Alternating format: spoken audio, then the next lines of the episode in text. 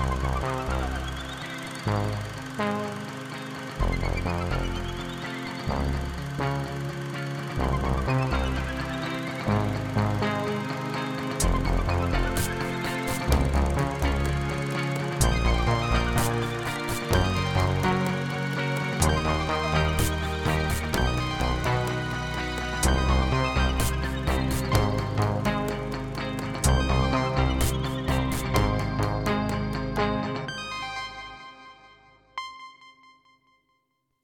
Des raisons humanitaires qui apparaissent évidentes par suite des développements des derniers jours, et afin de sauver si possible la vie de l'attaché commercial de Grande-Bretagne, M. James Richard Cross, nous faisons lecture intégrale du manifeste du Front de libération du Québec. Front de libération du Québec. Manifeste. Le Front de libération du Québec n'est pas le Messie, ni un Robin des Bois des temps modernes. C'est un regroupement de travailleurs québécois qui sont décidés à tout mettre en œuvre pour que le peuple du Québec prenne définitivement en main son destin.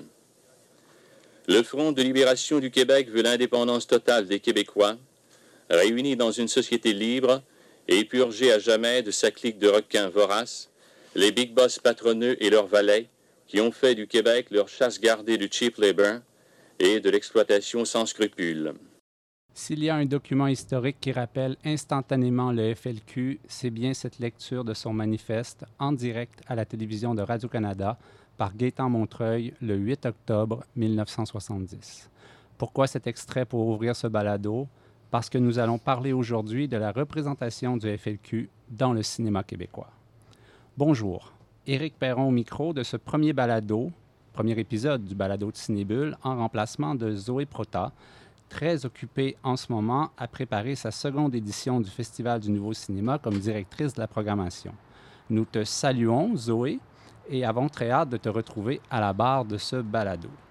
On s'est quitté au début de l'été avec euh, la conclusion d'une dizaine d'épisodes hebdomadaires dédiés, pandémie et cinéma fermé oblige, à des textes sur des classiques du 7e art parus ces dernières années dans la revue Cinébule.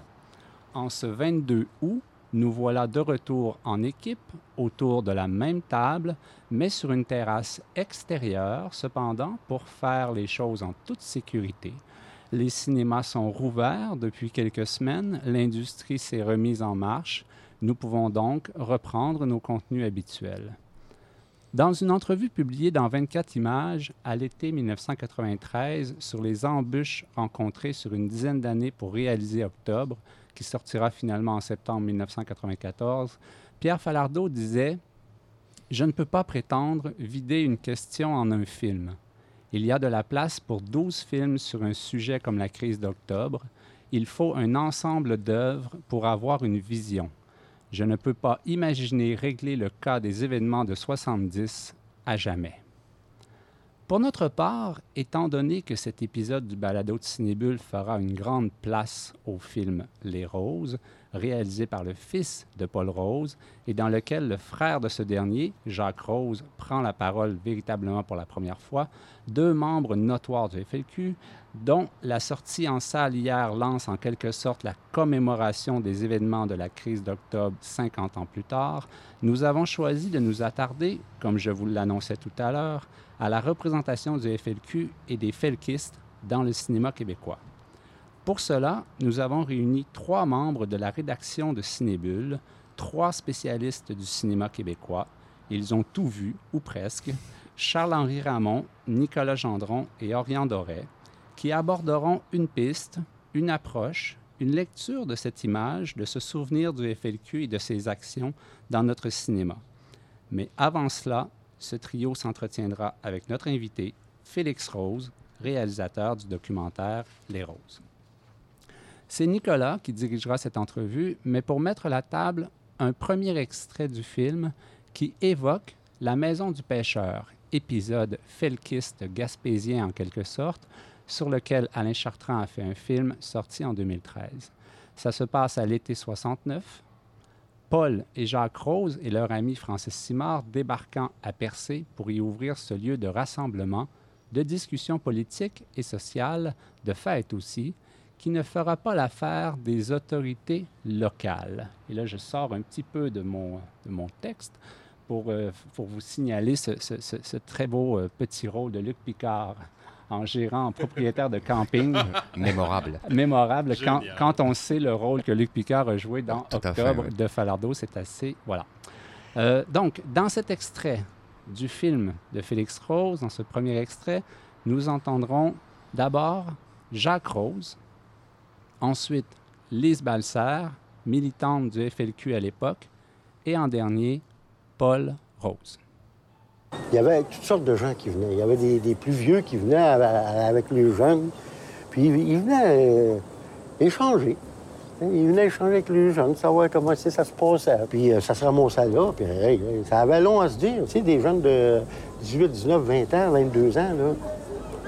On a, tout le temps quelque chose euh, à faire, à dire, à, espérer, à parler de changement, à parler de la nouvelle génération qui s'en vient, à parler de nous autres qui, montent, puis qu'il faut que ça change. C'était une espèce de, de, de, bouillon de culture qu'il y avait là.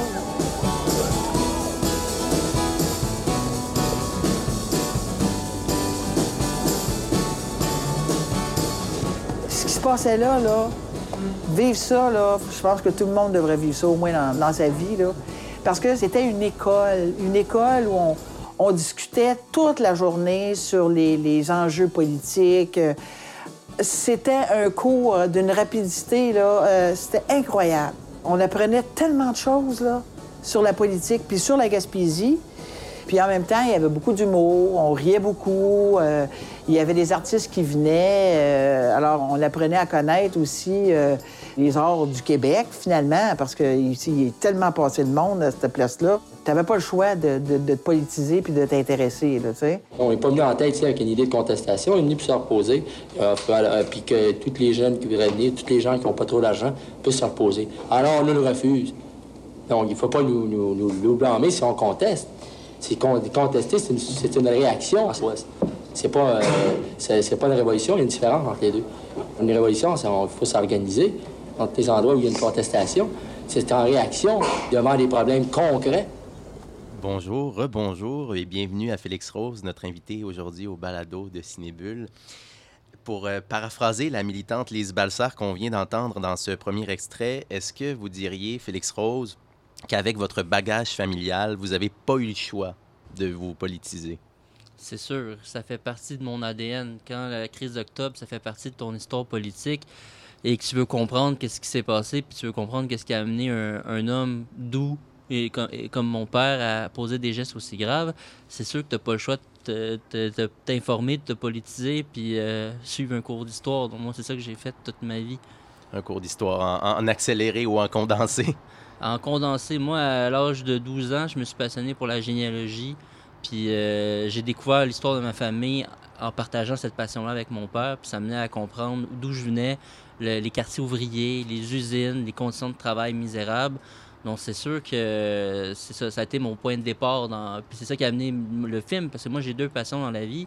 C'est le cinéma, puis la généalogie. Puis les roses, pour moi, c'est un peu l'aboutissement des deux. Ça se retrouve bien dans le film. Euh, avant d'aborder plus spécifiquement euh, ce dernier documentaire, euh, permettez-moi de résumer un peu votre parcours pour le bénéfice de nos auditeurs qui, qui ne vous connaissent peut-être pas. Vous êtes de l'équipe de Babel Film depuis plusieurs années. Vous y avez collaboré à la web-série Temps mort en tant que monteur, co-scénariste. Puis, euh, dans votre premier documentaire, je crois, avec la gauche, vous avez suivi un candidat de Québec solidaire dans la campagne électorale ayant suivi le printemps érable. Votre père Paul Rose était d'ailleurs alors un conseiller spécial du candidat. En 2017, avec votre complice Éric Piccoli, vous vous rendiez en Écosse sur les traces d'un ancien candidat d'option nationale hmm. et d'un artiste visuel pour l'indépendance qui décide de, s'impliquer à leur façon euh, graphique, si on peut dire, dans, le référendum écossais. Est-ce que vous acceptez d'emblée cette étiquette de, de, cinéaste engagé ou politique? Comment vous vivez avec cette étiquette? C'est drôle parce que moi, j'ai jamais l'impression que je suis les trois films, que c'est des films militants. Parce que hmm. moi, c'est sûr que je viens d'une famille politique, puis je m'intéresse beaucoup aux militants. Puis, tu sais, il y a différentes forces de militantistes. De Vincent Lemaitre-Vierge, là, justement, qui... Le candidat de, QS. QS à Saint-Jérôme, qui, qui, se bat contre Jacques Duchesneau. Il n'a aucune chance. Moi, je voulais montrer les travers d'une campagne, puis je voulais pas en faire un héros. Je voulais montrer justement toutes les embûches, puis les bons coups et mauvais coups. Ça a été la même chose avec Simon Baudry, qui est un artiste visuel militant. Mais que je voulais pas le montrer encore une fois comme un héros, c'est plus montrer sa démarche avec embûches et compagnie. Non, moi, qu'est-ce que j'aime, c'est mettre la lumière sur des gens qui essayent des trucs. Puis c'est sûr que l'indépendance du Québec, euh, ça, fait partie d'un sujet qui m'interpelle beaucoup à cause de mon histoire familiale, mais j'ai pas une approche engagée militante dans mesure que je suis pas un militant moi-même. C'est plus comme un regard, j'aime ça, mettre la lumière sur des gens qui l'ont peu habituellement, comme justement la famille Rose. Euh, je sais que, la, mettons, les familles ouvrières, il y a eu peu de projets faits là-dessus. Puis vu que je viens de là, moi, mon intérêt, c'était justement de raconter cette histoire-là qui avait été peu racontée. Mm-hmm. Dans le film, euh, il y a quelque chose d'assez euh, fascinant qui, qui, rejoint à la fois bon, la petite et la grande histoire, mais c'est l'intuition du jeune Félix de, de filmer son père en fait, euh, et de, si on veut, de commencer le film qui, vient d'apparaître sur nos écrans, mais il y a, quoi, une vingtaine d'années. Donc, cette intuition-là, elle, est, elle vient d'une admiration pour, pour, votre père, elle vient tout simplement d'un jeu avec la caméra. Pour vous, si, si c'est loin, là, il y, a, il y a une vingtaine d'années, mais comment vous expliqueriez cette intuition du jeune Félix? Je l'expliquerai parce que c'était tabou pour moi d'en parler avec mon père. C'était trop gros. Puis peut-être que là, j'utilisais cette forme-là, la caméra. Je venais d'avoir une caméra. C'était le rêve de ma vie. Puis ça a été une façon, un outil où j'essayais peut-être de façon très maladroite, là, j'étais un enfant, d'essayer d'en savoir plus sur mon père. Puis on voit que tout de suite, d'entrée de jeu, il, ferme la, route. J'essaye d'en savoir plus sur sa vie, maladroitement. Puis tu vois qu'il veut pas aller là. Donc c'était un peu le rapport que j'avais comme enfant avec mon père, parce que mon père, il était, il était mal à l'aise d'en parler avec les enfants, on peut comprendre pourquoi. Et, euh, et la caméra devenait un outil pour moi pour essayer d'en savoir plus. Puis ça a été la même chose avec la généalogie. Le fait de, partager ça avec mon père, puis d'aller dans les cimetières, découvrir sur l'histoire de ma famille, ça m'a permis de me rapprocher puis de le comprendre sans justement en parler directement avec lui puis lui poser les questions difficiles. Mm-hmm. ouais. Orient, tu avais une question? Oui, bien, pour rebondir sur la notion de la petite histoire qui rejoint la grande. Je voudrais que vous nous parliez un peu parce que je trouve le film un aspect qui est très film de famille. vous avez des archives familiales, des vidéos de vacances, même des, animations que votre père faisait quand il était enseignant. Est-ce que vous pourriez nous dire un mot de plus sur ces, euh, toutes ces bandes vidéo ou sonores inédites? comment euh, vous êtes allé chercher ça? Ben, c'est vraiment des trouvailles parce que moi, je voulais faire le film avec mon père. Puis j'avais présenté le projet à la fin de sa vie. Puis il y a eu, au moment que je lui présente un projet, puis on en discute, il y a eu son AVC quelques heures après, et il est décédé. Puis c'est là que j'avais fait la promesse que j'allais au bout de cette quête-là. Puis le premier réflexe que j'ai eu, c'est que mon père ne jetait rien. On, y avait, on appelait ça le bunker, il y avait un sous-sol, il y avait plein de boîtes. Là. ça m'a pris cinq ans à tout numériser. Puis c'est là-dedans que j'ai fait des découvertes de, vieux films de famille, euh, des cassettes. Même chose chez mes tantes. J'ai fouillé. Euh, le premier réflexe, ça a été fouillé dans la famille. Puis là, après, j'ai élargi chez les particuliers puis les fonds d'archives. Mais là, quand j'ai découvert ces films-là qui, étaient abandonnés depuis 50 ans dans le sous-sol, et que grâce à l'ONF, parce que j'aurais pas été capable de faire ce film-là sans l'ONF, parce que ça coûte très cher la numérisation d'archives, quand j'ai découvert ces bijoux-là, Là, j'ai découvert ma grand-mère. J'ai compris l'énergie parce que on m'en parlait beaucoup, mais je l'avais jamais vu en image, je l'avais jamais vu parler. Puis pour moi, ça a été euh, cette archive-là, entre autres, euh, ça a été la révélation. Puis la plus grande trouvaille que j'ai faite dans les archives, c'est la cassette que mon père a enregistrée en prison mm-hmm. à sa mère qui était mourante parce qu'on lui avait refusé le droit d'aller la visiter sur son lit de mort. Puis moi, quand j'ai écouté cette cassette-là, j'ai pleuré tout le long. Puis je me suis dit, voici une façon de raconter mon père de façon différente parce que il a légué son monde intérieur parce qu'il s'était créé un monde intérieur en prison à sa mère. Comme un journal intime, finalement, euh, à l'audio. Exact. Parce que mon, mon père, moi, j'avais posé la question. Il a fait deux ans de ségrégation, dix ans de prison, douze ans de prison, mais deux ans dans le trou, là, mhm. isolé. Puis moi, j'avais demandé comment tu avais fait pour passer au travers de, de tout ça. Puis il m'avait dit, je m'étais créé un imaginaire. J'étais dans un bateau, je traversais l'Atlantique. J'ai fait qu'il y avait un point de départ, un point d'arrivée. Puis c'est un peu ça que j'ai compris avec la cassette à, sa mère. il lui offrait son, monde intérieur. Puis c'est sûr que ça a été. J'ai construit avec le monteur Michel Chiroux, qui est incroyable. Mm-hmm. On a trouvé une façon d'illustrer cette parole-là, ce monde intérieur-là, pour faire découvrir mon père d'une autre facette. Le, champ lexical du fleuve est, présent avec le temps qui passe, le temps qui coule. Vous parliez de, de, Giroud, le monteur, qui était aussi le monteur, je, crois, des films de Luc Bourdon, euh, justement. la mémoire des anges. La mémoire des anges, entre autres. Et la part du diable. Dans le fond, juste pour revenir, justement, le choix des, des archives personnelles, mais comment on choisit des archives de la crise d'octobre, du climat politique des années 60-70, dans la mine d'or de, l'ONF, alors que ces archives-là ont été, entre guillemets, vues et revues. Comment vous avez travaillé ça avec, avec euh, Michel? Bien, c'est sûr que nous, on avait le défi, on voulait raconter la crise d'octobre de façon différente, donc avec des nouvelles images, parce que souvent, on voit toujours les mêmes images. Puis la raison pour laquelle je l'explique, c'est que les gens, souvent, ils doivent faire leur projet en 6-7 mois. Moi, j'avais 8 ans. Donc, c'est sûr que... Quand vous dites j'avais 8 ans, c'était vraiment un plan de match. Oui, oui, mais je veux euh, j'ai commencé il y a 8 ans, en, 2000, euh, en 2012, puis le plan, ça a toujours été 2020. Donc, j'avais hmm. toujours ah, l'objectif 2020. Ah oui, OK. Donc, c'était clair dans ma tête que c'était pour le 50e.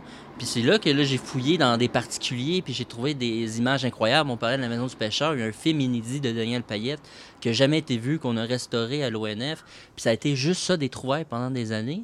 Mais là, quand j'ai fait une rencontre déterminante dans ma vie, c'est Colette Loumed, la, productrice de l'ONF, qui me matchait, si on veut, avec Michel. Ça a vraiment été un, espèce de... Au niveau de la création, ça a été le meilleur match du monde parce que Michel, il a une poésie, il a un souffle. Il n'a a pas peur. Il a fait euh, des films d'archives, il connaît ça. Moi, je suis arrivé avec 500 heures de matériel. on s'entend, c'est assez pour faire freaker un monteur. Oui. Puis on a vraiment construit le film ensemble. Puis euh, on, c'est, vraiment lui qui m'a aidé à structurer, à trouver les, les, personnages. On a construit autour de trois personnages forts, qui est mon père, mon oncle et ma grand-mère. Donc ça a été vraiment un travail collectif, ce film-là. Il m'a vraiment suivi dans cette quête-là. J'imagine, Félix, qu'avec 500 heures de, de matériel, il y a un casse-tête phénoménal euh, pour, euh, pour trouver les deux heures de film euh, euh, qui, qui, qui, vont être à l'écran. Est-ce qu'il y a des, des, séquences ou une séquence en particulier ou un moment en particulier que tu regrettes de ne pas avoir mis dans le film? Mais c'est sûr qu'il y a des choix déchirants. Déjà que c'est très long pour un documentaire, 2 heures et 7. Euh, c'est sûr qu'il y a des éléments significatifs, mais que souvent tu construis autour des archives, puis des trucs que j'avais pas d'archives, j'avais pas les, les, témoignages pour les raconter, mais que je savais que ça faisait partie du tour familial. Exemple, mon père, euh, sa première grève, il l'a faite à 12 ans. Il était équateur de fraises, confiserie Raymond. Puis euh, justement, il était demi-scène le casseau, il n'y avait pas de pause. Il a pris tous les enfants qui étaient plus jeunes, entre 8 et 10 ans. Puis il a fait sa première manifestation. Puis c'est comme ça qu'ils ont gagné le 1 cent du casseau plus des breaks de 5 minutes au milieu de la journée. Parce qu'à un moment donné, il y a un bout à être payé en fraises. Là. Exact. Mais tu sais, c'est des choix qu'on fait parce qu'à un moment donné, on comprend que mon père, c'est militant. Puis je, ne voulais pas mettre 10 grèves qu'il avait faites. Donc j'ai choisi plus de me présenter la grève qu'il avait faite justement pour défendre les gens euh, qui étaient défavorisés dans les écoles ou voulaient avoir du matériel avec les films d'animation parce que j'avais des documents pour illustrer ça. Donc c'est sûr qu'à un moment donné, les, les et les, témoignages dictent un peu le film que tu vas faire. Mhm. il, y a, il, y a, les trois personnages que vous avez évoqués. Euh, on va revenir entre autres sur un des, des, personnages centraux dans quelques instants. Mais comment vous avez réussi à, justement, sur huit ans, ne pas perdre un peu la, pas la motivation, mais garder le cap sur 2020? Qu'est-ce qui vous motivait le plus au travers de tout ça? C'est bizarre à dire, c'était la culpabilité et l'obsession je me sentais coupable de ne pas avoir eu le temps de faire de quoi avec mon père, puis je me sentais responsable de, de capter cette parole-là qui est en train de disparaître parce que les gens qui ont vécu cette époque-là sont de plus en plus vieillissants.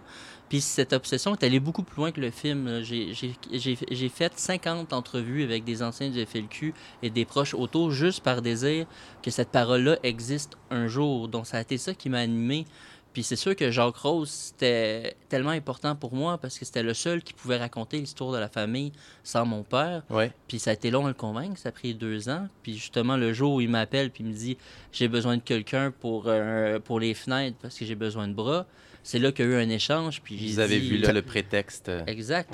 On, en, revient au film de famille. On revient au film de famille. Puis c'est là que ça, ça, ça s'est fait. Puis il a, accepté. Puis le jour où on travaillait, j'étais allé avec mon meilleur ami Eric Pucolet à caméra et Jacques le voyait pas. Puis le soir, c'était tellement intime, là, c'était des confidences, là, il voyait plus la caméra, puis c'était devenu honnête parce que les deux, on était fatigués là, après des journées de travail, puis ça a donné le, un peu le noyau du film. J'ai pu toutes les trouver au niveau des archives, j'ai pu les construire autour de cette semaine d'échange avec mon oncle. Mm-hmm une fenêtre sur votre famille, justement. Euh, on va entendre un, deuxième extrait euh, de votre documentaire, Les Roses. Est-ce que la famille Rose était, oui ou non, au courant de l'implication des frères euh, Jacques et Paul au sein du FLQ? Donc, à ce sujet-là, euh, on va entendre un nouvel extrait euh, qui présente deux personnages les plus marquants, dont Albert Lizacek, un policier coriace de la Sûreté du Québec, de même qu'une matriarche tout aussi coriace. Donc, on entendra dans cet extrait les deux tantes de vos deux tantes, Félix, Suzanne, puis Lise Rose. Non, non, on l'a appris en même temps que tout le monde. À la télévision, un bulletin spécial. On était en train de manger, là, puis... Euh, quand ils ont dit activement recherché. Puis là, ils ont nommé les noms. Là, on s'est levé. On est allé voir la télévision, puis on voyait Paul, Jacques, le Francis, Bernard. Alors, on était euh, sidérés. Ma mère aussi, sais, je, regarde ma mère, qui est complètement... Euh, elle est sans mots, là, on parle plus. On dit plus rien. Il y a comme une paralysie totale dans la maison. Il n'y a plus un son. C'est la révélation. Là. Puis après, ben là, c'est les téléphones. Ça, part, les téléphones. Ah! Seigneur, ça a pu loger. Jusqu'à la descente. On a entendu, je sais pas combien de portes fermées en même temps. Et euh, il y avait l'hélicoptère, puis il y avait barré les deux extrémités de la rue avec des autobus de côté. Donc, ils sont venus nous arrêter. Puis là, c'était Lisa Tchek qui était là. C'était un malade, là, lui. Euh, lui, il voulait les, les pogner, euh, le, couper les... Euh, il disait, je vais les couper le gosse, qu'il disait, tu sais. Il a dit, bon, ben là, monte en haut, là. Puis là, il a mis la mitraillette sur la tempe à ma mère. Il a dit, monte en haut, là. Puis sinon, qui tire, moi, je tire la bonne femme. Puis ma mère, elle, forte comme elle est, elle s'est tournée vers moi avec le gun sur la tête. Elle a dit, fais-toi-en pas, là. Il va rien se passer. Il y a rien en haut, là. Tu sais, tu sais bien, là. Inquiète-toi pas avec ça. Elle m'a sécurisé moi parce qu'elle voyait que j'étais inquiète. Fait que, tu sais, faut le faire. C'était elle qui avait le gun sur la tête. Fait que ça, c'était ma mère, Excusez-moi, je pense que j'ai fait une, erreur. On parlait de Suzanne et Claire Rose. Hein? J'ai mêlé avec Lise Balser de l'extrait précédent. Désolé. Donc, euh, on a, on a volontairement euh, pas euh, euh, accroché à vos, à allusions à ce personnage pilier dans la première portion de l'entrevue parce qu'on voulait lui accorder tout le temps qu'elle mérite dans cette seconde portion. Et je parle ici de votre grand-mère, Rose Rose. On entend dans l'extrait le mot révélation parce que la famille apprend que, vos, que Paul sont dans le FLQ. Mais il y a aussi cette révélation dans votre film de, de, de, de, la grand-mère comme image pilier, image colonne vertébrale d'une famille, d'une société. Pour vous, est-ce que vous étiez aussi familier avec, euh, avec la nature de votre grand-mère avant de commencer ce film? Mais moi, ma grand-mère, pour moi, c'était une espèce de personnage de mythologie parce qu'elle était tellement présente dans les conversations des roses, des rassemblements de famille, elle était toujours au cœur des anecdotes. Puis mon père avait mis une affiche géante de ma grand-mère à l'entrée de la maison où c'était marqué Rose Rose, arrêté au poste de police de Westmount pour avoir remplacé un drapeau du Canada par un drapeau du Québec, dont j'avais cette image-là en tête, mais je la connaissais pas. Puis c'est justement dans mon huit ans de recherche d'archives, quand j'ai découvert justement cette femme-là, là, j'ai appris à connaître mieux mon père et mon oncle, parce que là, je comprenais que toute la fougue, le fait de vouloir se sortir de son milieu, le militantisme venait de cette femme-là. C'est elle qui avait légué ça, puis c'est une battante, c'est une militante. Puis on le voit très bien dans le film. Je veux dire, elle, s'est pas arrêtée là quand ses fils sont allés en prison. Elle s'est battue pour leur, libération, puis c'est sûr, ses fils étaient ostracisés, puis elle, allait au front, puis elle, les défendait. C'était devenu une femme, euh, puis elle, était, elle allait dans les lignes ouvertes, elle se faisait insulter, mais elle gardait la fougue et son tac. Puis elle était tellement investie par ça qu'elle est devenue un peu la maman du milieu carcéral. Oui, oui. Puis euh, euh, quand elle a vu... Pour les, droits des prisonniers, euh, politiques ou non. Hein. Parce que quand elle a vu, elle visitait ces gars, là, quand elle a vu les, les conditions de, exécrables d'incarcération, elle s'est dit euh, faut, faut exposer ça publiquement. Donc, elle, vu qu'elle était- elle avait une espèce de aura, vu que c'est la mère des frères Rose, elle allait publiquement, puis elle disait qu'est-ce qui se passait en prison. Puis elle a contribué, comme les gens qui militaient en dedans, les prisonniers qui faisaient des grèves de la faim, à améliorer les droits des détenus. Tu sais, il y a un avant et après. Quand mon père est arrivé, c'était 24 heures sur 24 la lumière, euh, c'était ségrégation, c'était aucun droit. Puis quand il est sorti, il avait le droit de, d'aller de faire des études en dedans, pièces de théâtre. Donc il y avait, il y a vraiment une évolution du milieu carcéral en 10 ans. Grâce, entre autres, à votre grand-mère qui avait justement un nom euh, de personnage, Rose Rose.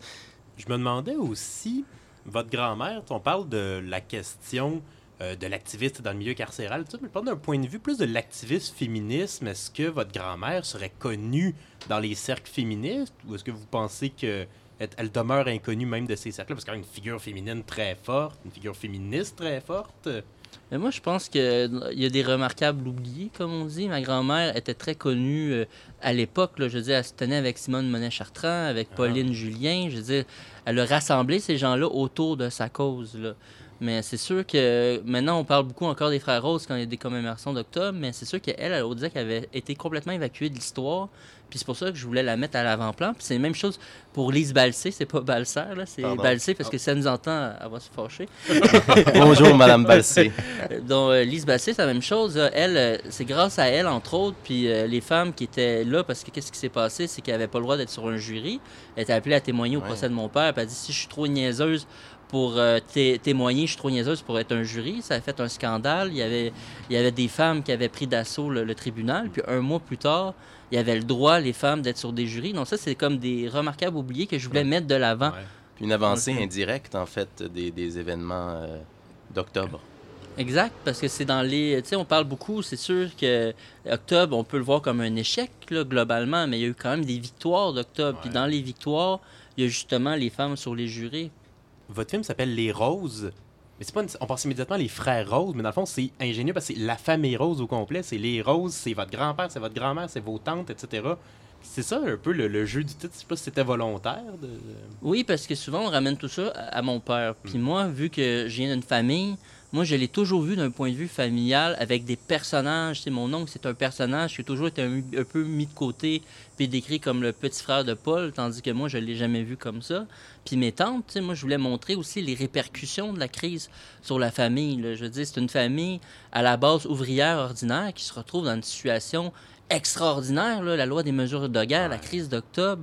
Donc, ils se sont retrouvés là, dans le feu de l'action involontairement. Ils l'ont pas choisi. Mhm. Donc, c'est ça que je voulais montrer, les conséquences que ça a eu sur eux. Puis, il y en a qui ont eu le réflexe de, de s'isoler, mais non, ils se sont battus. Me- Mes tantes, euh, ils ont milité eux autres aussi pour la libération euh, euh, de leurs frères. Donc, tu sais, ils se sont battus.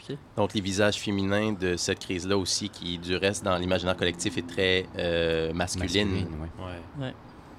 Ce qui est intéressant dans le film, c'est de pas s'arrêter simplement à la crise, simplement guillemets, à la crise d'octobre, mais de continuer aussi les procès, de continuer euh, les autres combats des frères Roses, donc l'activisme pour les droits des prisonniers, l'activisme aussi dans les, deux référendums, dans la crise étudiante. Est-ce que vous pourriez nous en dire un peu plus sur cette période de l'histoire familiale qui est peut-être moins connue que Octobre 70, mais tout aussi importante? C'est drôle parce que, tu sais, mon père, c'est sûr qu'il va toujours être identifié au FLQ puis la crise d'octobre, mais concrètement, il a été huit mois dans le FLQ, puis il a été militant pendant une cinquantaine d'années. C'est un militant à la base. Lui, c'est sûr que la première cause qui l'a touché, c'est la question sociale, parce qu'il vient d'un milieu pauvre où il y avait des injustices de classe, où tu étais obligé de parler en anglais au patron. Lui, euh, euh, il n'y avait pas de piscine, puis s'il allait à Saint-Lambert, il fallait pas qu'il parle, parce que si on l'entendait parler français, on le retournait chez eux. Donc lui, c'est sûr que ça l'avait beaucoup marqué. Puis quand il y a eu l'effervescence nationale dans les années 60, l'indépendance du Québec, lui, pour lui, c'est une façon de régler la question sociale. Donc il, il a milité pendant plusieurs années. Puis le jour où il a arrêté de militer, c'est quand on lui a empêché, lui et d'autres militants, de faire des manifestations. Jean Drapeau a fait une loi. Puis lui, il dit, si on peut plus prendre la rue, là, tout ce qui nous reste, c'est la clandestinité. Puis c'est pour ça qu'il a rejoint le FLQ. Puis là, après la crise d'octobre, il est redevenu un militant. Là, il a milité pour euh, la cause des détenus. Puis quand il est sorti de prison, mon père, celui que j'ai connu, c'était le militant syndicaliste. Il a fondé même un parti. Donc, euh, c'est l'homme, moi, que j'ai connu, puis c'est l'homme que je veux montrer dans le film, parce qu'on l'a réduit seulement, seulement, euh, on l'a réduit souvent seulement à la crise d'octobre, mais il était avant tout un militant.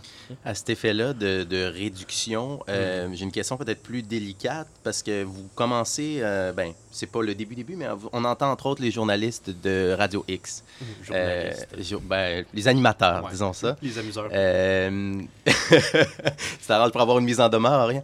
Alors, euh, les, les animateurs de Radio X euh, qui, qui, euh, qui en avaient contre les hommages, si on veut, euh, qui, qui ont, euh, qui ont, euh, que votre père a eu euh, à sa mort.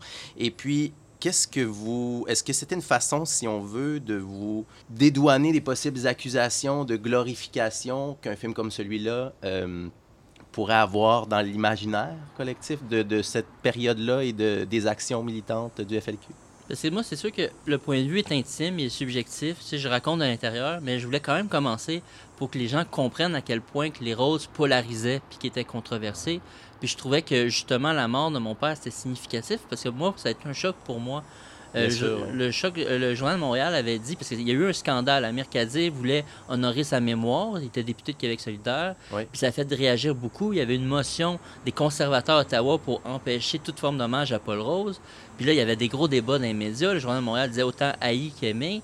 Donc moi, c'est sûr que je voulais partir de sa mort pour qu'on comprenne à quel point que c'était quelqu'un de controversé, puis que souvent on lui en a fait une figure 2D, parce que tu sais, mon Mhm. père, il y en a qui le, qui le diabolisent, puis c'est juste un terroriste. Ouais. Tandis que je voulais partir de cette image-là pour en- après montrer, moi, l'homme que je connaissais, qui correspondait pas à l'image, justement, de l'image publique. de l'image publique que- qu'on en faisait. tu sais. Pour revenir aussi à votre, euh, à votre oncle Jacques Rose, euh, on voit dans le film un moment très marquant où euh, René Lévesque est découragé de, de- de- des revendications de votre oncle.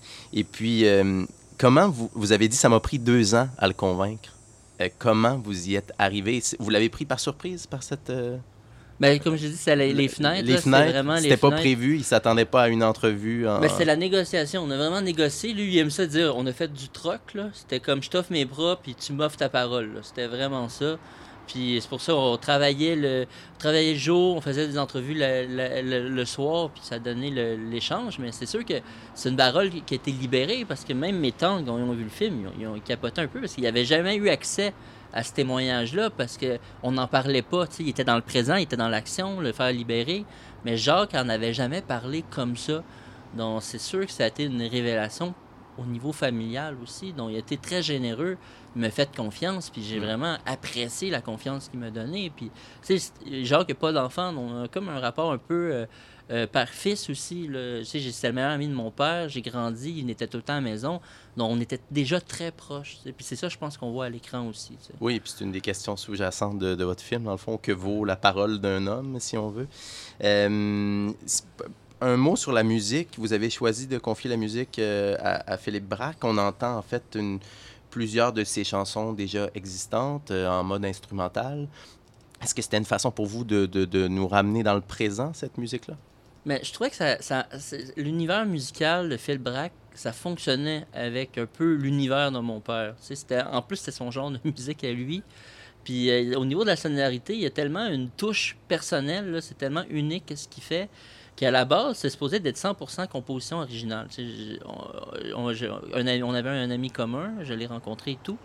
Puis pour commencer le film, il m'a offert, offert toutes les bandes instrumentales de ses albums. Donc on a construit avec ça. Ça fonctionnait tellement que finalement, on a gardé environ 50-60%. Il les a retravaillés. Puis le 40 autres c'est des compositions originales parce que ça collait vraiment bien à l'émotion du film.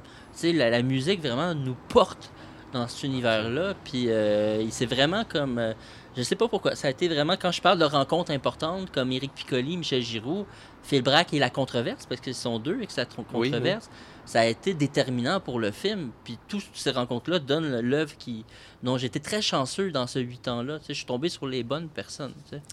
Ben, merci beaucoup, euh, Félix Rose, d'avoir apporté votre, votre brique à ce, à ce paysage euh, cinématographique. Euh, C'est vraiment un témoignage important euh, qui est à l'affiche depuis vendredi le 21 août. Le film vient de gagner le prix du meilleur documentaire au, au Perséide, le Festival international de cinéma et d'art de Percé. hein. On revient à la Gaspésie, un retour aux sources, où le film était présenté en première mondiale. Donc, merci encore de votre présence et on, on vous invite à aller voir le film en salle. Merci, à vous. Félix.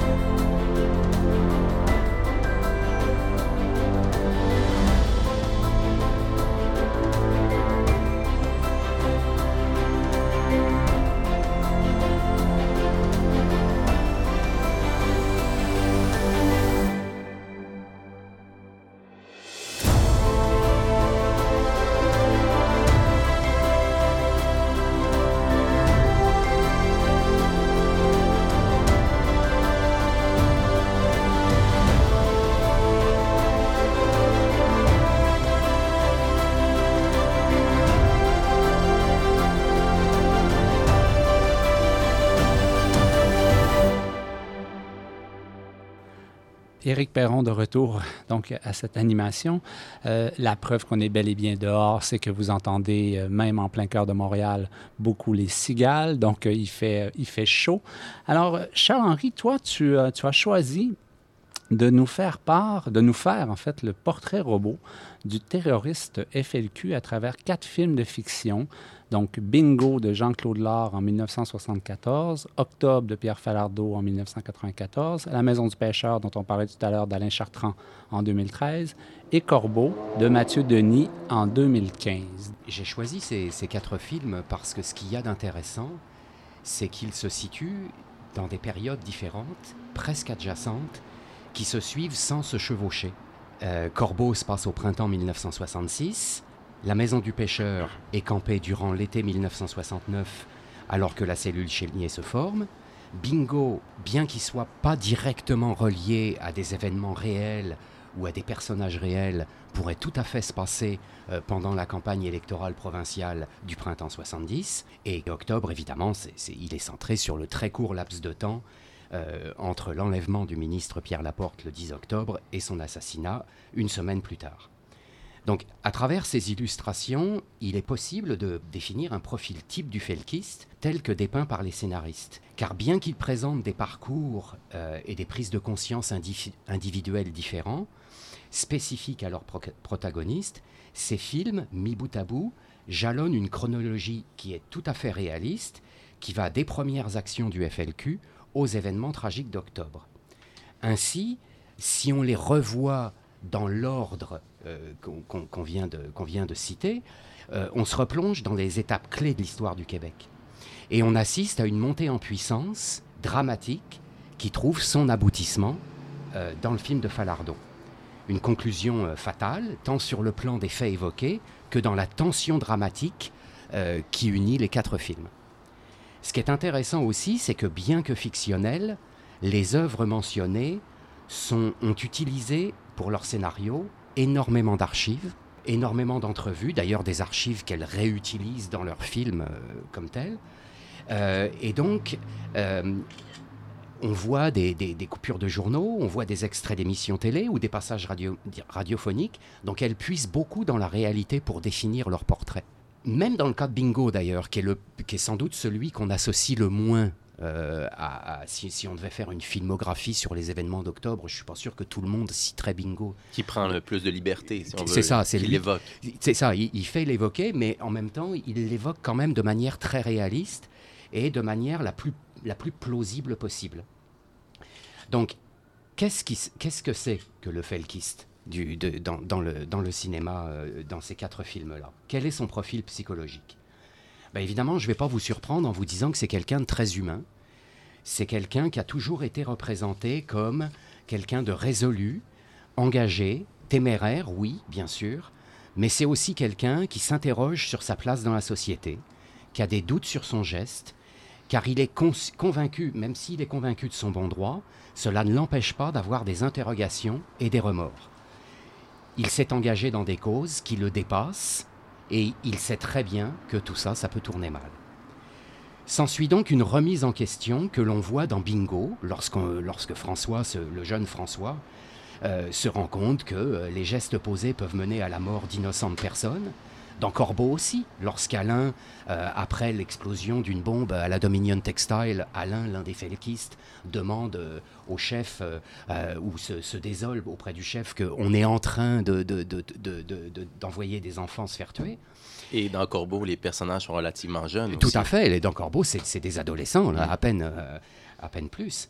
Donc le doute, c'est également le point central du film de Falardeau. Le, octobre, c'est quasiment 80% de, de, tension euh, dramatique due au doute, à l'interrogation, à la, peur de, ce qu'on va faire.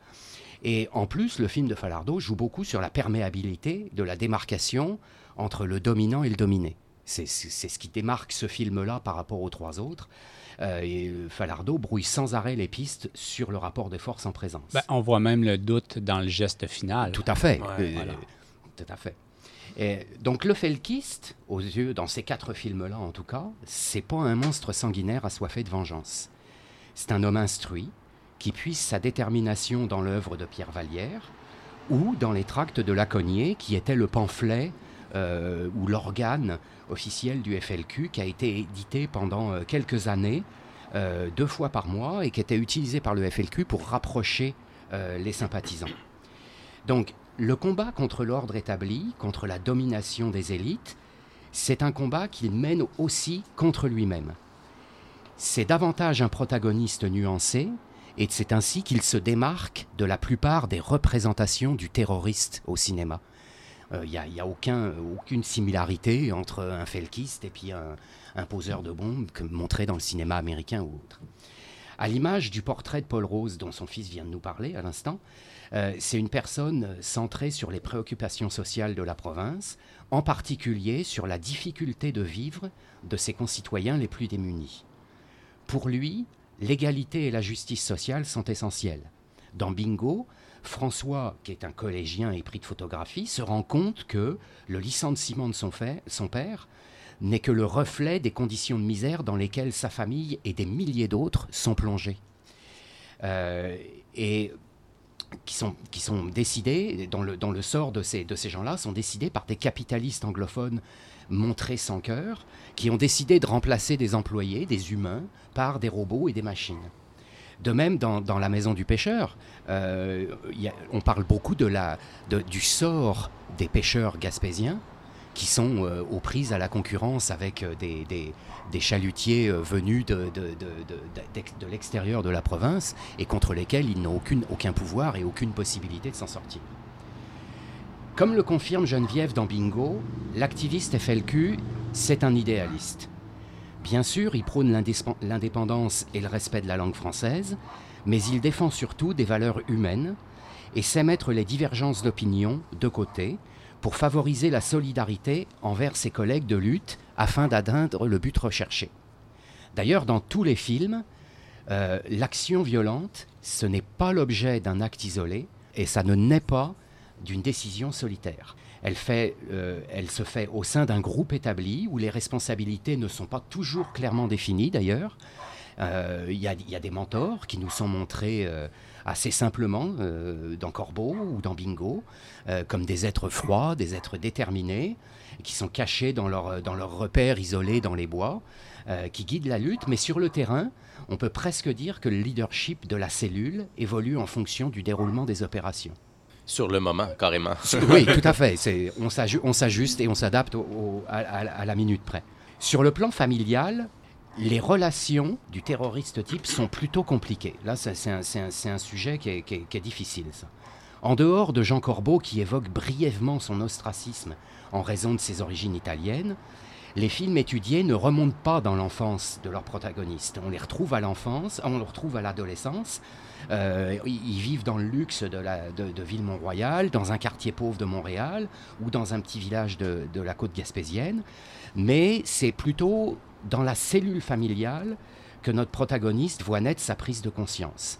C'est intéressant que ça vienne pas juste de milieux défavorisés. Tout à fait. D'ailleurs, effectivement, c'est ça qui est assez particulier dans Corbeau, Mhm. puisque le, le personnage réel de Jean Corbeau est quelqu'un qui vivait dans le luxe euh, et, et- et, euh, dans une famille très aisée de Ville-Mont-Royal. Oui, ça c'est contrairement aux autres. Donc, hormis Octobre, qui ne fait aucun cas des parents des, quatre preneurs d'otages, euh, les films montrent que le combat contre l'ordre établi ne va pas sans une préalable défaite de la figure paternelle. Jean Corbeau se heurte à son père libéral, à qui il reproche d'avoir réussi sur le dos du prolétariat. Dans Bingo, François refuse de se laisser emporter par le défaitisme, comme son père, qui sombre dans l'alcool au lieu de se battre. Euh, tandis que dans la maison du pêcheur, Bernard rejette son père parce qu'il n'a pas réussi à se battre ou à, se- à être suffisamment convaincant pour garder son petit chalutier. Et l'amour dans tout ça, parce que l'amour, il y en a, il y en a quand même dans ces films-là. Euh, ben, c'est aussi, c'est comme la famille, c'est un petit peu compliqué. Parce que si pour le héros, la famille est un lieu de combat, sur le plan de sa vie affective, c'est pas beaucoup mieux. L'amour, les promesses de mariage, la vie de couple normale, passent toujours après la cause. Jean- Jean-Claude Laure ne laissera aucune chance à François et Geneviève. Mathieu Denis brise l'élan amoureux naissant entre Jean et Julie, incarné par euh, Karel Tremblay. Et Alain Chartrand détruit toute notion de futur pour Bernard et Geneviève, joués par Geneviève Boivin-Roussy. Ce ressort dramatique, utilisé par les cinéastes ou par les scénaristes, ajoute au trouble de notre felkiste type, qui ne trouve finalement le soutien qu'au sein de sa cellule révolutionnaire. Et à quel point ça, c'est historique? Est-ce que c'est vraiment de la romance? Alors par ajoutée? contre, par contre, ça c'est et c'est ça qui est intéressant, c'est que euh, euh, il est très peu probable qu'on ait des archives de ça.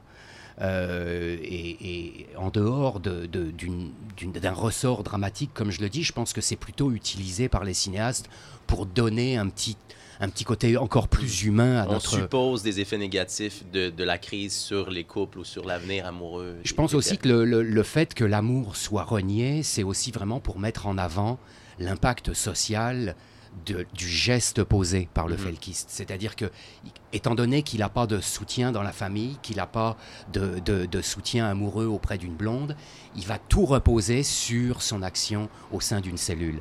Et je pense que c'est utilisé, mais c'est principalement fictionnel. Donc voilà ce qu'on pourrait dire sur, euh, sur, euh, sur les quelques aspects psychologiques de, de- de- de notre hérotype. Et bien sûr, je ne veux pas m'étendre sur, euh, sur les valeurs ou, les, ou les qualités cinématographiques des œuvres recensées, mais je dirais juste en, en- en guise de conclusion que toutes s'appuient sur le réel pour forger du terroriste FLQ un portrait à hauteur d'homme, préoccupé par la justice et le bien-être d'autrui. Il a été dépeint par des scénaristes soucieux de proposer une image la plus juste possible, respectueuse, entre guillemets, des hommes et des faits, comme le disait Falardeau en préambule de son intense et inoubliable octobre. Merci Charles-Henri. Et euh, je veux, euh, j'en- profite, je pensais, je t'écoutais, et, euh, on, parlait un peu de, Corbeau. Corbeau, quand, Mathieu Denis a sorti son film, c'est un peu surpris parce qu'on connaissait, on connaissait moins ce- ce- cette histoire-là. Et donc, si les gens veulent creuser davantage sur la démarche de Mathieu Denis, je les invite à aller sur Érudit. En accès libre, il y a l'entrevue que Michel Coulombe avait fait à la Très sortie du film, très intéressant, avec Mathieu Denis. Donc, euh, plusieurs pages dans Cinébule, donc en 2015. Allez googler ça sur Érudit. Alors, on, merci Charles-Henri. Bienvenue. On fait une pause et on continue sur euh, d'autres pistes de réflexion sur la représentation euh, du FLQ dans le cinéma québécois.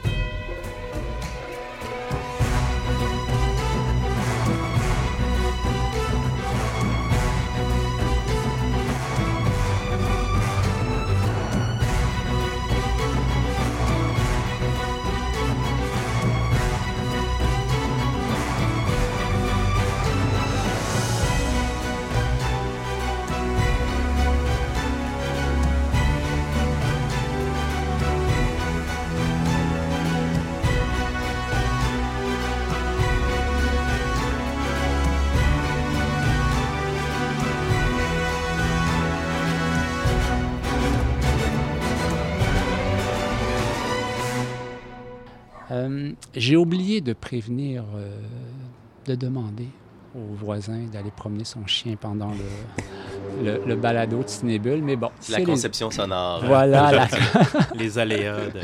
Euh, Nicolas, euh, pour ta part, tu t'es penché sur la tonalité d'un quatuor de films où il est question du FLQ et de la crise d'octobre. Donc, Octobre de Falardeau, euh, dont on vient de parler, Les Rois Mongols de Luc Picard, No de Robert Lepage, Introuvable sur le web, c'est fort dommage, et le classique de Michel Brault, euh, Les Ordres. Oui, je vais y aller dans, dans l'ordre chronologique euh, de, parution des films parce que je pense aussi que ça parle, ça, de, de, leur époque, bien sûr, mais de l'évolution de ces tonalités-là euh, avec ou, plus ou moins de, recul sur les événements. C'est sûr que Les Ordres de Michel Brault, c'est un des films les plus... remarquables et remarqués euh, sur, sur la question euh, de la crise d'octobre au Québec. C'est paru en 74. On sait ça a gagné le, le prix de la mise en scène à Cannes, euh, ex avec Costa Gavras, je crois. Et euh, bon, ce film-là est, est- est particulier de par sa nature hybride entre le documentaire et la fiction. Euh, il s'ouvre avec une vieille citation de, de, de Pierre Elliott Trudeau, comme dans La liberté en colère d'ailleurs de Jean-Daniel Lafont. Les deux utilisent le même vieux principe de- d'essayer de, décrédibiliser un adversaire idéologique avec une vieille citation qui est pas euh, euh, qui cadre pas avec ses actions. Donc et ensuite de ça, ce film-là, il faut savoir qu'il est basé sur une cinquantaine d'entrevues avec 450, euh, euh, parmi les 450 personnes environ qui ont été euh, emprisonnées. pour la plupart sans raison, pendant la crise d'octobre, sur la loi des mesures de guerre. Donc, à partir de là,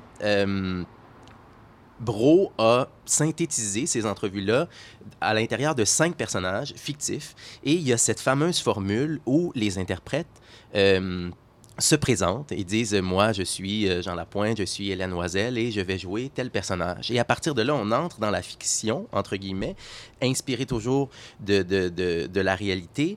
Et comme si c'était pas suffisant bon, de ce jeu-là, euh, on revient par des petits clins d'œil dans les dialogues il y a toujours le doute, est-ce que c'est vraiment des mots qui ont été tirés de, des entrevues ou c'est des clins d'œil de, de Michel Brault à sa, à son, à sa mise en scène? Euh, des phrases comme euh, euh, Ce que je vais te raconter là, tu le croiras peut-être pas, mais c'est vrai. ou Ce que je t'ai conté là, c'est pas du roman, c'est vrai en sacrament. Donc, tout ce, ce- ce jeu-là entre le vrai et le faux. Et euh, bien sûr, là, Michel Brault euh, tourne son film en, en noir et blanc. Donc, il y a aussi, je crois qu'il y a de la couleur. Quelques euh, passages en quelques couleur, passages oui. en couleur. Donc, ce jeu-là, entre le noir et le blanc et la couleur, qui va revenir aussi chez Robert Lepage. Et pour Brault, c'était vraiment un film qui, dé- qui décrivait sur l'humiliation et non pas sur la politique en tant que telle. Même, il y a eu des détracteurs, ce film-là, à l'intérieur même des, des felkistes, euh, Pierre Valliant en particulier, parce qu'il parce qu'il trouvait qu'on dépolitisait, si on veut, euh, la crise d'octobre par ce film-là. Mais en même temps, on a toute cette humanité-là euh, bafouée et de gens qui, de prisonniers qui sont rendus à rêver, à vouloir laver les planchers comme, comme fantasme ultime de, de, de liberté. Et... euh, et donc, il y a aussi ce jeu des interprètes à souligner, là, euh, remarquable, justement, d'à partir du moment où ils nous disent qui, qui, qui, ils sont.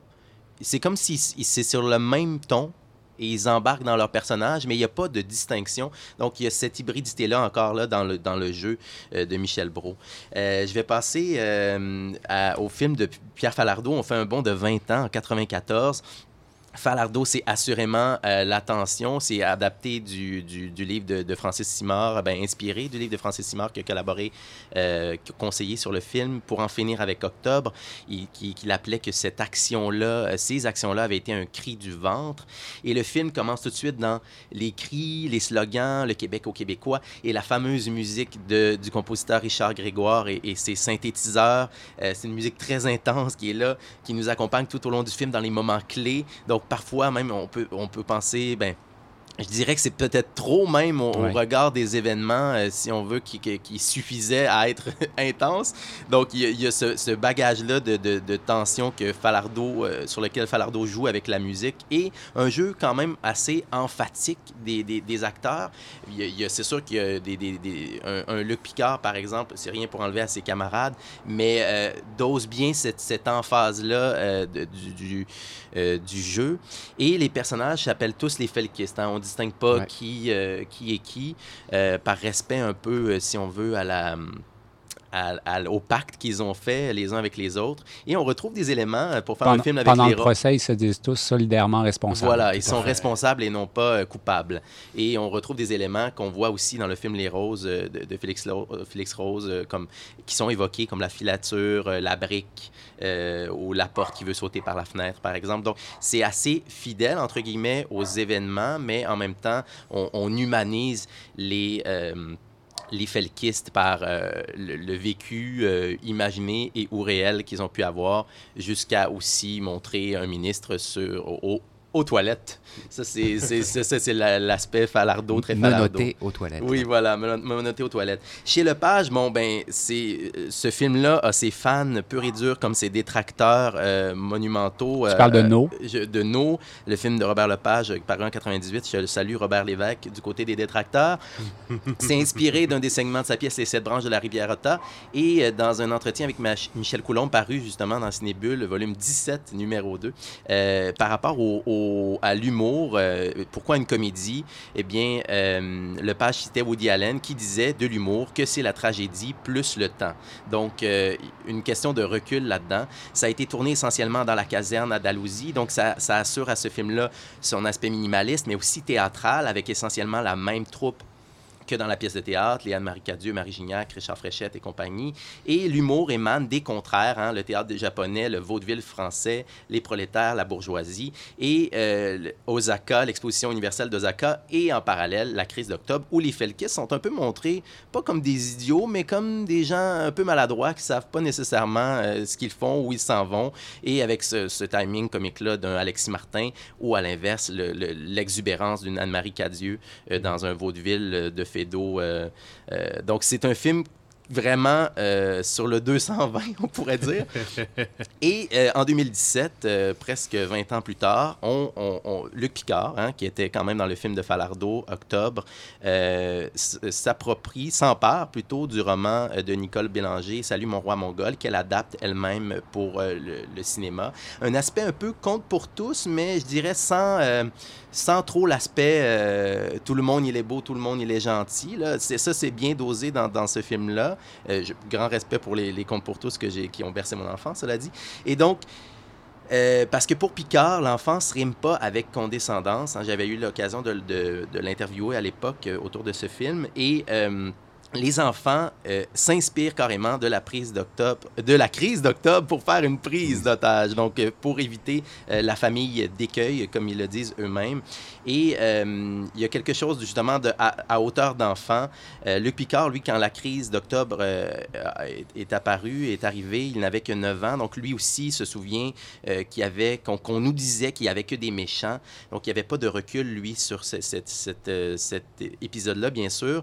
Et il avait l'impression qu'ils étaient en danger, hein, comme dans la scène du film où euh, les deux frères se demandent est-ce que le FLQ peut enlever du monde comme nous autres?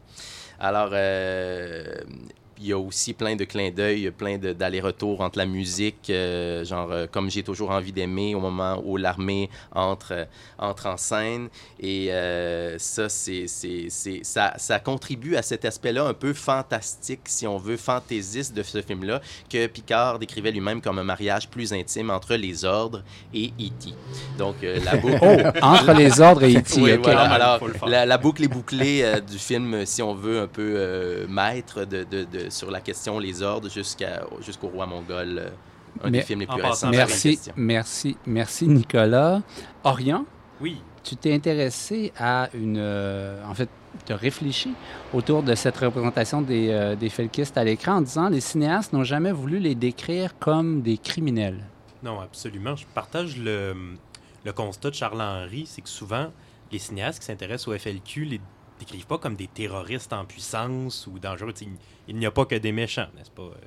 bien au contraire, ils font un portrait qui est très, très rigoureux, qui est très complexe, qui est très réaliste, tout ça.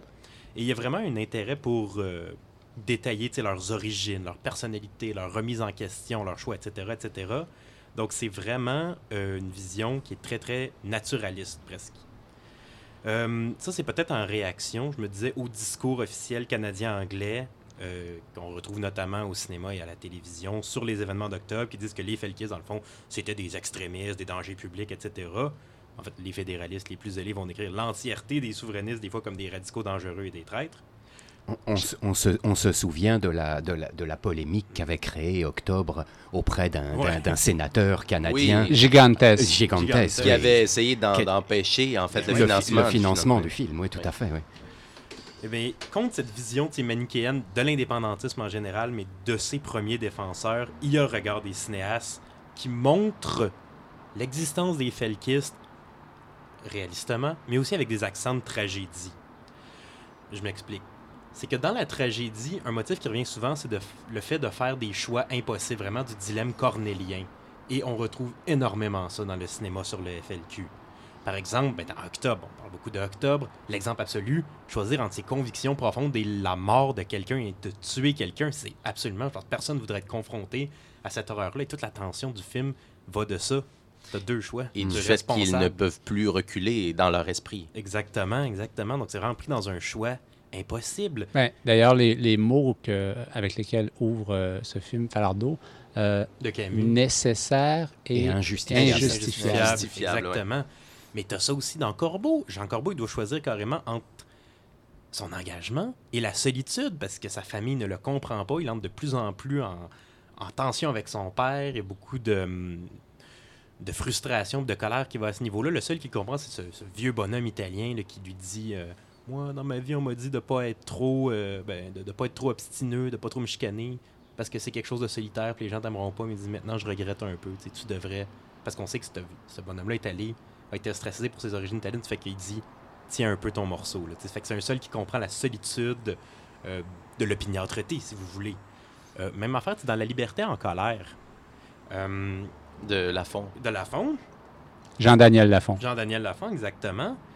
Euh, dans La liberté en colère, on montre qu'un des fondateurs de FLQ, Gagnon, a dû choisir entre son engagement et sa vie de famille parce que, tu sais, il lit une lettre qu'il a écrite à son père qui dit Père Jules, je sais que vous êtes déçu que je sois en prison, puis tout ça. Donc, c'est vraiment pour son engagement dans le FLQ, il a déçu son père. Il s'est séparé, il s'est mis dans une position où sa famille ne pouvait pas comprendre.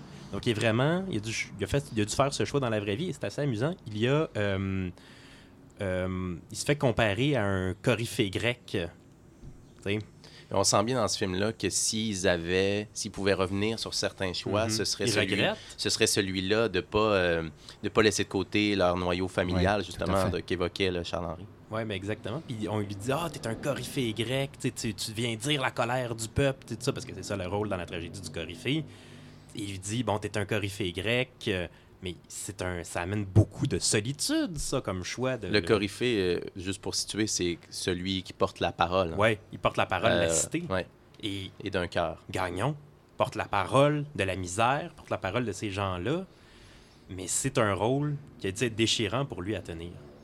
Euh, même dans nos, bon, on parlait c'est comique, mais c'est tragicomique aussi parce qu'on voit l'engagement du, du mari, ben, du, copain de la protagoniste, euh, à la fin, il manque quelque chose de fondamental, c'est qu'elle fait une fausse couche. C'est mhm. une scène qui est très choquante, là, vraiment, il cadre ses jambes, c'est plein de sang, puis tout ça, puis on se voit que cet homme-là, même si c'est une comédie, en s'engageant dans l'effet il a manqué, il a pas été auprès de sa blonde dans ce moment qui est terrible, qui est déchirant, c'est très très stressant. Donc tu vois vraiment, il y a cette idée-là du choix déchirant. Par ailleurs, tu sais, euh, Charles-Henri, tu parlais des, situations où on est dépassé. Des, des, des endroits où on, on n'a plus le contrôle sur soi. Et ça, c'est aussi un motif de tragédie. Dans la tragédie, il dit vraiment qu'il y a des forces supérieures et implacables. C'est les dieux dans la tragédie grecque, mais ici, on parle de forces politiques et économiques dans les films sur la FLQ. Mm-hmm. Il y a des forces qui sont vouées à ta destruction et ça ne peut qu'aller vers un désastre annoncé. Encore une fois, dans Octobre. Dans Octobre, par des voies intermédiaires, la radio, la télé, ils apprennent la mise en place de la loi sur le mesure guerre, l'arrestation de leur réseau d'amis, de tout ce qu'ils ont bâti, la destruction totale. Et ça, ça me fait penser, la passion qu'on a en octobre, c'est la même qu'en en, étant devant la pièce Édipe Dans Édipe Édipe est dans son, cha- est dans son, pa- son château, pas son chalet, son château. Son gros chalet, son, oui. son gros chalet. euh, Son chalet de briques. Son chalet de, de marbre, voilà. Son chalet maculé de sang. Et donc, euh, bon, j'arrête, mais euh, à ce moment-là, il fait juste tourner en rond et on lui apprend des mauvaises nouvelles et peu à peu, on lui apprend que sa vie est tout en train de s'effondrer. C'est tout.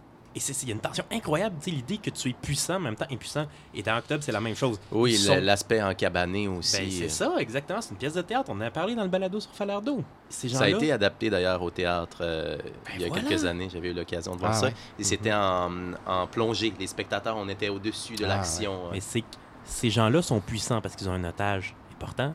Mais en même temps, ils sont impuissants. Il n'y a rien qu'ils peuvent faire. Donc, c'est vraiment l'illusion de puissance. C'est très fort dans la tragédie et dans la maison du pêcheur. La maison du pêcheur, elle est fascinante parce qu'elle fonctionne selon le principe d'une ironie dramatique. Leur entreprise pacifiste, nous, le spectateur, on connaît la suite de ça. On sait que ça fonctionnera pas, cette entreprise-là. On sait que c'est destiné à échouer. Donc, vraiment, tout le film, même s'ils ont des petites victoires ponctuelles, exemple, vont à la radio puis diffusent un message euh, prolétarien, tout ça, c'est une victoire ponctuelle. Mais grosso modo, ils n'ont pas de victoire. Ils ont juste des. euh, Oui, tous les films sur le FLQ, par définition, on connaît la fin à l'avance. hein. Ben, c'est ça, mais Ouais. celui-là en particulier, je trouve que c'est très, très, euh, très acéré, très euh, cruel comment on, on voit tous leurs efforts être défaits, puis vraiment à se heurter encore une fois des forces implacables. Et à la fin, ils se font dire, ils disent on va prendre des moyens plus radicaux. T'as quelqu'un qui leur dit faites très attention, les gars. Donc c'est vraiment l'idée du désastre annoncé, tout ça. Mais en même temps, on parle de. On parle que le, FLQ, les films sur le FLQ seraient nécessairement voués à l'échec. Moi, je suis pas certain parce que je- vois une espèce de constance. Qu'est-ce que tu veux dire, voué à l'échec? Ben, on dit, ah, il est là, sur les mesures de guerre, ils vont pas avoir réussi, ils n'auront pas obtenu ce qu'ils veulent. Mais en même temps, c'est qu'il y a une constance, c'est que dans les films sur le FLQ, de dire que ces gens-là auraient un peu comme parti une révolution, c'est-à-dire que leur action aurait sorti le Québec de l'immobilisme du début des années 60 et. Euh, non, du début des années 70 et de la fin des années 60, on serait sorti de l'immobilisme, ils auraient fait réagir. Ils auraient fait euh, faire une prise de conscience. Donc, c'est vraiment l'idée de se sacrifier pour une cause plus grande, ce qui est aussi tragique. Et ça, je peux me permettre, alors là-dessus, il y a ça dans les roses. Parce que dans les roses, ils, montrent toutes les étapes de leur procès, toutes les bavures qu'il y a eu, l'espèce d'ingérence politique qu'il y a eu et comment ça a contribué à faire monter la frustration contre le gouvernement en place et qui aurait peut-être contribué à la euh, légitimation du mouvement souverainiste, à lui donner plus d'éclat et finalement qui aurait euh, cumulé avec la victoire de 76 de René Lévesque. Même s'il ne s'entendait pas avec les frères Roses, c'est quand même la victoire d'un parti indépendantiste à Ottawa. Et donc, je pense que c'est ça l'idée. On voit ça dans les roses, mais on voit ça dans beaucoup de films de fiction. L'idée, je pense que le, slogan de la Maison de Pêcheur, c'est toutes les révolutions commencent quelque part. Donc, il y a vraiment l'idée, dans les films sur le FLQ, que leur action aurait parti une révolution profonde et qui aurait tout changé. Je- Oui, je, je crois que c'est tout, c'est tout à fait vrai ce que tu dis là, notamment dans, on le voit très très bien dans Corbeau. Je pense que Corbeau, c'est celui qui, qui illustre le mieux la notion de prise de conscience Mhm. et la, la, la montée dramatique, très lente, mais Absolument, très certaine, très assurée du gamin. De ce, de ce petit Jean Corbeau là, de- de- d'origine italienne là, qui subitement ne, ne voit que la lutte comme choix. Absolument. Et en plus, c'est le, c'est le film qui, est rem- qui remonte le plus loin dans l'histoire, puisqu'il est situé en 66. Donc c'est celui qui, qui pourrait représenter le plus la création de, de, de, Exact. de, de- de la- de la, de la montée indépendantiste au Québec. Puis sur le versant documentaire, je pense qu'il il faut aussi voir les, les événements d'octobre 70 De- de, Robin Spry. de Robin. Robin Qui, qui n'a pas, vieilli. hein. Qui lui aussi reprend, euh, la, si on veut, la, la montée du, ben, du progressisme, si on veut, ou les bases de ce, de ce mouvement révolutionnaire ou D'a- D'ailleurs, de contestation. pe- petite anecdote, j'ai eu la chance de consulter les premiers exemplaires des- du scénario de Octobre. Mhm. Et euh, le- le- le- les toutes premières versions qui datent de, de la fin des années 70, début des années 80, euh, c'était une histoire totale, complète du FLQ. Ouais. De, de 1963 jusqu'à 1970, c'était c'était euh, c'était vraiment très compliqué. Puis après, bah, évidemment, il a laissé tomber toute, la, toute la partie avant et après. Là, mais, euh, Nicolas, merci d'avoir euh, d'avoir euh, rappelé donc les, films à voir parce que je, je vais justement terminer là-dessus. Euh, on parle des événements d'octobre, donc fait en 72 par Robin Spry. C'est disponible sur le site Gratuitement. onf.ca Mhm. gratuitement. La Liberté en colère aussi peut être vue sur ce site-là. Octobre, on le retrouve sur, Sur Éléphant. Euh, bon, moi, je l'ai loué sur, sur Vidéotron, il est sur iTunes. Euh, on disait que No, malheureusement, est introuvable, et ça, je, trouve, je dirais toujours que c'est absolument injustifiable euh, que, que, que le patrimoine cinématographique québécois ne soit pas plus accessible Un que coffret ça. DVD quelque part. Euh, qu'est-ce- Moi, de quoi on a parlé? Corbeau. Corbeau, Corbeau. Corbeau, il n'est pas encore sur les plateformes. Les précédents films de, de Félix Rose sont disponibles sur le compte Mhm. YouTube de Babel Film, donc avec La Gauche et Yes. Ouais. Ça, c'est disponible Ouais, gratuitement, ouais. sinon son film en salle, bien sûr. Ouais. Et qu'est-ce euh, on a parlé de quoi? La maison euh, du pêcheur. La maison du pêcheur. Ça, je- c'est je- pas trou- non. c'est pas visible facilement depuis la maison, euh, mais évidemment, je pense que ça a été Il y édité. a Bingo. voir.ca hein, où on peut chercher Ouais. aussi. Ouais, où- ouais. où On a parlé de, de bingo aussi. Ouais. Bingo, Bingo, bingo sur éléphant. Sur éléphant. 24 heures ou plus, je pense qu'on Ouais. n'a pas parlé, mais j'ai lu. Euh, Bon, en tout cas, bref. Sur ok. l'ONF. Euh, ONF. Alors, euh, c'est ainsi que se termine ce premier balado de la saison, déjà le 27e épisode de- du balado de Cinébule. Merci Nicolas, merci Charles-Henri, merci, Orion. Merci à toi. Un mot avant de se quitter sur le dernier numéro de Cinébule paru au début de l'été, mais dont le film en couverture Femme a pris l'affiche il y a une petite semaine. Donc, le COVID oblige. Euh, il y a plein de films qui ont été reportés. Ils devaient sortir en mai, finalement sorti euh, fin août, mi-août. Euh, donc, j'ai fait une entrevue avec Anastasia Mikova dans ce numéro. Charles-Henri, toi, tu as fait une entrevue avec Denis Desjardins Oui. pour Le Château, qui est visible sur une plateforme. Oui, qui est visible sur Vimeo. Et on, on a appris pendant la- le confinement que sa mère, Malheureusement, est, est décédée. oui. qui, qui est le personnage central Du film, est décédée de la COVID-19. Orient, Oui. tu, euh, toi, tu as fait une histoire de cinéma sur... euh, Elephant Man. Elephant de- de Man. David Lynch. Absolument. Donc, c'est ton premier, Histoire de cinéma. Mhm. Donc, euh, voilà, c'est à découvrir. Également, dans ce numéro, euh, un portrait de Tavernier qui serait à l'arrêt, qui ne, qui ne trouverait plus de financement pour tourner. Euh, également, Michel Coulomb poursuit sa série de grands entretiens avec euh, la productrice Lise Lafontaine. Ambre Sachet débute une série euh, qui va se poursuivre dans les prochains numéros, une série sur les femmes qui sont de plus en plus présentes euh, dans certains métiers du cinéma. Dans le numéro qui est présentement en kiosque, en librairie, c'était les directrices photo. Voilà, à découvrir. Donc, vous pouvez trouver Cinébule dans des librairies. Vous pouvez également vous abonner, format numérique, format papier, etc., etc. La revue Cinébule est publiée par l'Association des cinémas parallèles du Québec et est soutenue par les conseils des arts du Canada, du Québec et de Montréal. Merci à Georges Dimitrov pour le thème musical de ce balado. C'était Éric Perron en remplacement de Zoé Prota. Je vous remercie d'avoir été à l'écoute. Je vous souhaite de voir du bon cinéma et je vous dis à la prochaine.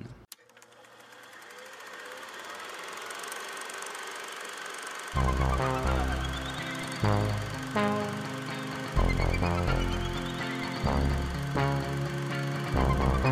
you.